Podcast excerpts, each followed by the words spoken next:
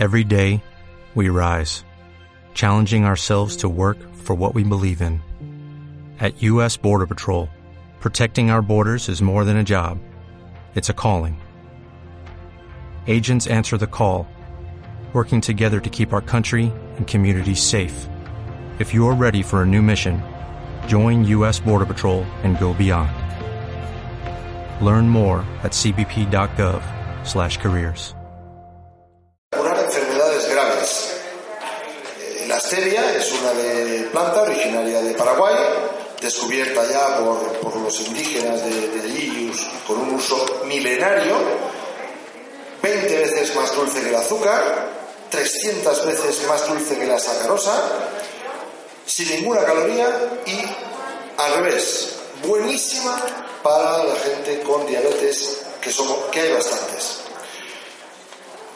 Sin embargo, pues bueno, parece como que se está teniendo problemas para que esta planta llegue al mercado.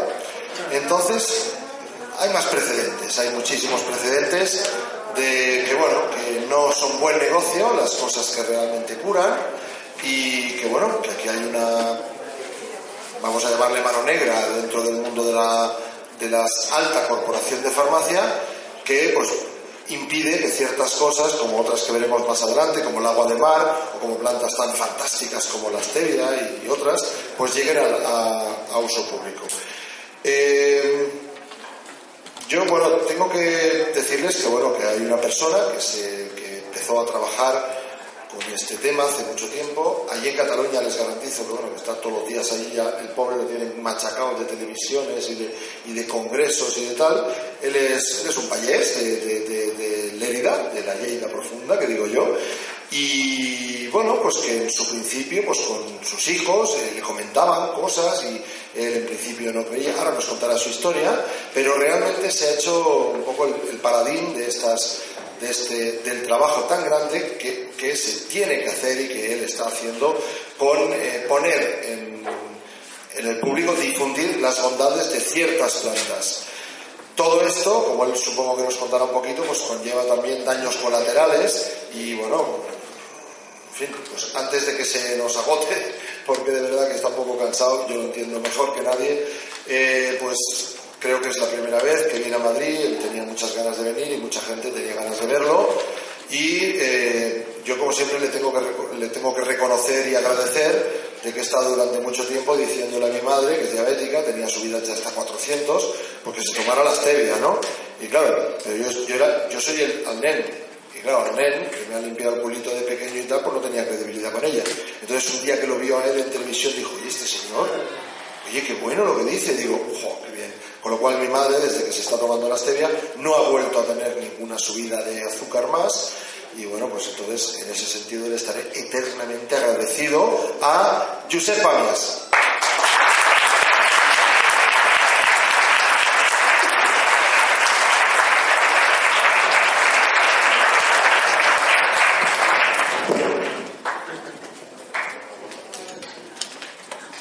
Buenos días.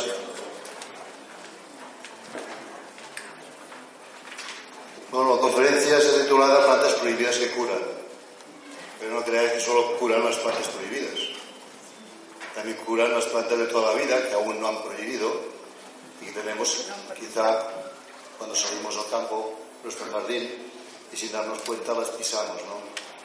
Y si, y si sacáramos el hormigón y alquitrán de Madrid, como dice una asociación aquí en Madrid que se llama Bajo el asfalto está la huerta, esas semillas volverían a nacer. Y esas semillas nos volverían a dar salud y alimento, porque muchas plantas, además de darnos salud, también nos dan alimento. Pero estos conocimientos ancestrales, las sociedades urbanas las han ido perdiendo. Y lo que sabían los abuelos, las abuelas, poco a poco se ha ido perdiendo en la memoria, pues se ha ido desvalorizando delante de estas sociedades modernas que creen que, que lo podemos hacer todo, que lo dominamos todo, que la ciencia lo es todo. Pero claro, llega el momento de que la gente enferma y no sabe por qué, y al final, cuando vas escudriñando, ves que la, razón está en lo que nos ponemos en nuestra boca, en lo que comemos cada día, pues es tan importante no hablar de plantas medicinales, sino hablar de, de lo que comemos cada día, como hacen algunos ponentes que han pasado por aquí, como Albert Ronald y otros, ¿no? O Ángel Gracia con el agua de mar. Pues es tan importante saber lo que comer en esos momentos ya de desorientación, donde ya los conocimientos de las abuelas y los abuelos se han perdido. Y unos momentos en que la ley del etiquetaje impide poner las propiedades de los alimentos, si son frescos, o las propiedades de las plantas medicinales, si son para sanarnos, ¿no? Pero solo lo impide para el producto original, el producto bueno, el producto que lo lleva todo.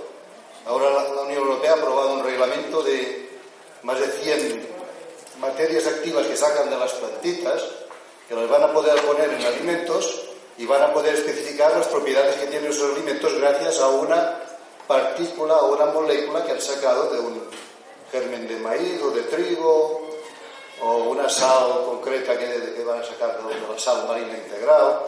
Ellos van a poder etiquetar con esas propiedades medicinales, curativas, los alimentos industriales, estos alimentos que ya nos enferman, estos alimentos de supermercado llenos de tiborrados de edulcorantes, espartamos, glutamatos monosódicos, conservantes, aditivos para darles más gusto. A esos productos basuras se les van a poner un añadido natural y le van a decir que son productos eh, para ayudarnos en nuestra salud, como es el danacol. El danacol puede curar nuestro colesterol, que es otra mentira como una catedral.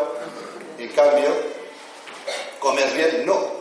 No se puede etiquetar que comer sardina es igual de rico que tomarte omega 3 de forma artificial eh, a través de la leche, de una margarina, pues, pero con eso consiguen de que tomemos leche para todo, por ejemplo, ¿no? Y claro, como saben que las leches enferman, las visten, les visten de seda con aditivos teóricamente beneficiosos que lo son, omega 3, eh, fitosteroles, pero tomados de forma integral con los alimentos que ya los llevan. Cuando extraen antioxidantes, fitosteroles, o omegas 3 y todo ese rollo y los ponen en un alimento contaminado, esto es engaño. Esto es terrible, que estén engañando a la sociedad de esta forma. Claro, el mensaje tendría que ser, no, vamos, no vayamos a comprar en los supermercados, vamos a comprar en los mercados. Eh, fruta fresca, es que también está contaminada, claro, sí, está contaminada, pero es que la fruta fresca está ya procesada en un botecito, en un supermercado, además de esos contaminantes que van a tomar con la fruta fresca, te van a añadir los otros conservantes, los edulcorantes, los saborizantes, es mucho más. Siempre es mejor comer fruta fresca aunque sea contaminada, se puede ser ecológica, pero tampoco hay que agobiarse, porque no todo el mundo podría comer ecológico si de golpe la sociedad cambiara. ¿Por qué? Porque a los agricultores ecológicos no se les ha ayudado, se les penaliza, con controles, autocontroles que tienen que pagar cada año. En cambio, los convencionales, yo aún no soy del todo ecológico, nosotros nadie nos obliga a pagar nada ni a pagarnos ningún control. A los pobres agricultores ecológicos les obligan a pagar sus autocontroles, sus inspectores, sus controles de sanidad, y en cambio los, los convencionales no. Podemos vender porquería con toda tranquilidad y los pobres agricultores ecológicos tienen que pagar encima para que tengan el sello para poder vender ecológico. Todo es ilógico. Pero sí podéis, como mínimo, mujeres gestantes, niños, que coman ecológico y no coman basura de supermercado. Si es un poquito, cuesta un poquito más de cocinar. Si cocina una vez a la semana, una buena olla borrachada o un caldo, eh, qué sé, aquí hay el, en Madrid tenéis el... ¿Eh? Bueno, el cocido, lo podéis preparar para tres o cuatro días, ponerlo en el congelador un lo la nevera y se aguantan y ya está. Pero ¿para qué comer tanta basura empaquetada? ¿Para qué comer alimento insostenible?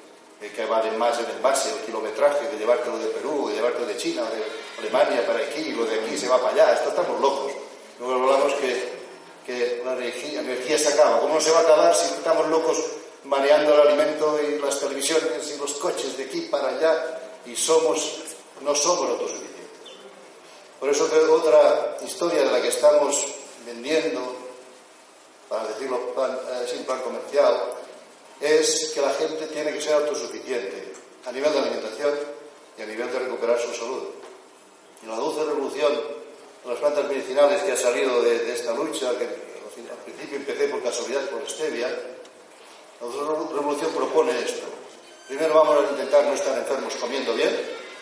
Comiendo bien quiere decir, pues bueno, comer poca o nada de leche, eh, poco o nada de azúcar, cereales integrales, legumbres, dietas macrobióticas, crudiveganismo, lo que queráis, un poquito de carne o no, esto ya va al gusto. ¿eh? Si tenemos que comer algo de carne, al menos que sea pescadito, ese es silvestre, barato, que de aquí a unos años va a ser el más caro, porque todo lo que se cría de porquería en piscifactorías, por esto poco a poco la gente va a ver que no tiene, no tiene solución. Para los niños ya se está aconsejando que no tomen atún, ni salmón, ni pez de espada, porque son peces grandes que comen mucho pescado y van acumulando muchos contaminantes. O sea que estamos llegando a un momento de decir, vamos a ser autosuficientes, vamos a levantar un poquito de hormigón, vamos a cultivar nuestros pequeños huertos, nuestros pequeños balcones de salud, quizá no tantas flores de adorno si tenemos un gran jardín y un rinconcito pues, para nuestras plantas medicinales o para nuestras tomateras o para lo que sé, lo que queráis, pero seguro que eso os hace hermoso como si sabéis cultivar una buena planta de flor, vais a saber cultivar una buena planta medicinal o un buen alimento. Y esto es volver a los orígenes. Es esta información que hemos perdido. Volver a recuperar lo que no teníamos que haber perdido. Y esos niños que suben, que no, que no, les pase que un pollo solo lo han visto colgado en una estantería del supermercado, que sepan lo que es una gallina, lo que es un nuevecito, cómo criar unas gallinas en un corralito pequeño en el jardín de tu casa hasta que Sanidad no te ponga de que dentro de la ciudad no se puede tener gallinas, ¿no? Porque los pueblos ya nos han hecho sacar todas las gallinas y todas las vacas afuera porque hacen peste. Pero ¿qué es peor, la peste que se huele o la peste que no se huele? Hablan de los chemtrails, hablan de esos plaguicidas que ya no huelen, que te los comemos. Creo que habrá, que habrá que perder muchos prejuicios y cuatro gallinitas en el jardín no van a molestar y tenemos nuestros huevos ecológicos, ¿no? Sí que es verdad que hay teorías de el veganismo que ni eso no hace falta, con esas plantas que pisamos, con nuestro alimento. Y luego, el sol, nuestro alimento, otro alimento, y el mar, otro alimento, ¿no? Si vais investigando esos temas, un dancing, mirar al sol, el ángel gracia, eh, beber agua de mar para tener ese complemento de sales minerales que no tenemos con el alimento adulterado, para tener ese equilibrio salino que no nos permita estar tan enfermos. De que con muy poquita comida y de esa que quizás sale espontáneamente, y con esos cuatro troquillos podemos vivir seguramente mejor, porque, como había dicho el anterior ponente, Albert, hay casi un 60% de personas obesas en España. Esto quiere decir que tenemos mucha reserva para vivir durante mucho tiempo con mucha menos comida y llegar a esa salud perfecta. Yo os explico una anécdota que es una huelga de hambre que hice por una iniciativa legislativa popular para que se prohibieran los transgénicos en Cataluña, en el Parlamento. Sabíamos que no querían ni que entrara y pensamos cinco días de huelga de hambre delante del Parlamento. Nos costó mucho entrar allí con una furgoneta para dormir, eh, todo un recinto cerrado, pero bueno, montamos la manifestación cinco días antes con el cocinero Sánchez Santa María, este hombre que murió hace poco, allí empujando todos, los mozos y Peña, en la furgoneta entró. No sabemos cómo, pero entró hasta las puertas del Parlamento y allí hicimos una campaña de cinco días de huelga de hambre y de los seis compañeros que estábamos, eh, cuatro hacíamos una dieta del agua de mar, isotónica, diluida en un cuarto de litro de agua de mar y tres cuartos de, mineral y un limón. Con ello íbamos viviendo todo el día. Otro hacía azucarillo, un azucarillo de vez en cuando en el agua mineral. Y otro se tomaba por la mañana sus orines y el resto del día bebía agua mineral. El que mejor estaba casi todo es el que se tomaba sus orines. Después veníamos los otros cuatro que hacíamos el agua de mar. Nuestra presión, que cada día nos venían homeópatas voluntarios, médicos, 14-7, 14-7, y no pasaba, pasaban los días y la presión era constante, 14-7, 14-7, a pesar de la presión que había allí, ¿eh? continuamente los mozos intentando sacarte, entrevistas, historias, o sea que azúcar quemábamos mucho porque el cerebro consume 25, el 25% del azúcar. Pero si no tomábamos azúcar, ¿de dónde sacaba ese cuerpo este azúcar? ¿De aquí? 5 kilos de cinturón de seguridad en 5 días. Se quemaron 5 kilos. y sin sensación de hambre, porque el agua de mar nutre las células con lo básico. Y la sensación de hambre la tenía el chico más joven que tomaba agua mineral con, algún azucarillo de vez en cuando. Acostumbraba al cuerpo que tenía que recibir el chute de, de azúcar. De When you drive a vehicle so reliable it's backed by a 10-year, 100,000-mile limited warranty, you stop thinking about what you can't do and start doing what you never thought possible. Visit your local Kia dealer today to see what you're capable of in a vehicle that inspires confidence around every corner. Kia, movement that inspires. Call 800-333-4KIA for details. Always drive safely. Limited inventory available. Warranties include 10-year 100,000-mile powertrain and 5-year 60,000-mile basic. Warranties are limited. See retailer for details.